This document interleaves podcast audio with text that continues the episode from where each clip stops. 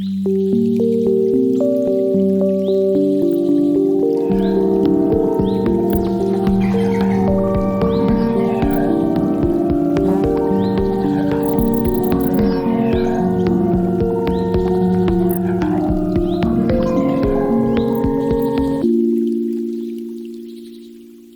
kam aus der Wüste.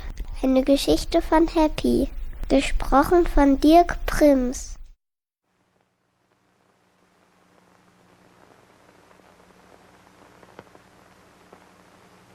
Er schritt langsam auf und ab.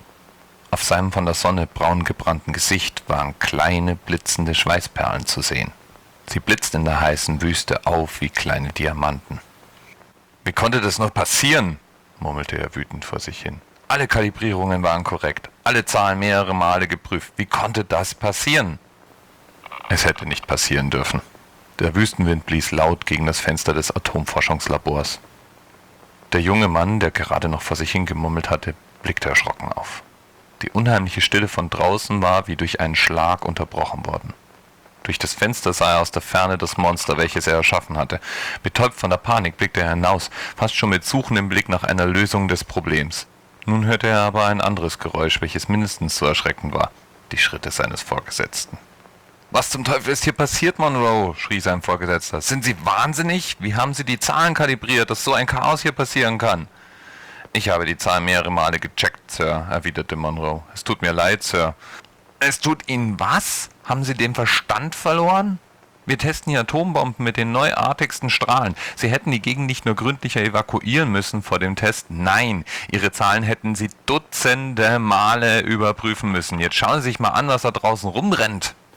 Die Augen des jungen Mannes wurden größer und größer, erfüllt von Angst. Er versucht zu sprechen, doch die Worte blieben ihm im Hals stecken. Schüttelnd versucht er seine Hand zu heben. So ist es gut, Sie Vollidiot. Haben Sie ruhig Angst, denn das hier wird Sie nicht nur Ihren Job kosten. Wer weiß, vielleicht sind Sie ja auch noch ein russischer Spion, hm? Sollen wir mal schauen, was wir über Sie herausfinden? Glauben Sie mir, ich habe direkte Kontakte zu Präsident Kennedy, also sollten Sie... Hinter, hinter Ihnen brach es aus dem jungen Mann angsterfüllt heraus. Die offen gelassene Hintertüre des Labors klapperte leise im Wind, während der große Schatten der Bestie den Raum in vollkommene Finsternis tauchte. Zeit zum Schreien blieb dem General nicht mehr, bevor er in Stücke gerissen wurde. Nur eine rotglühende Welle seines Blutes schwappte noch direkt auf den jungen Mann.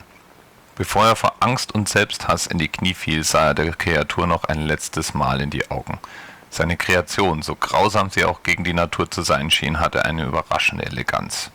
Es schien fast, als würde sie von innen heraus strahlen, wenn auch wirklich vielleicht nur durch die Mutationen des Atomtests. Resigniert blickte Ricky Monroe ein letztes Mal in die strahlende Wüstensonne, bevor auch er von der Kreatur in tausend Stücke zerrissen wurde. In der Ferne sah er einen jungen Mann mit weißem Hut in Richtung sichere Landstraße spazieren. Zu seiner Resignation mischte sich brennender Neid.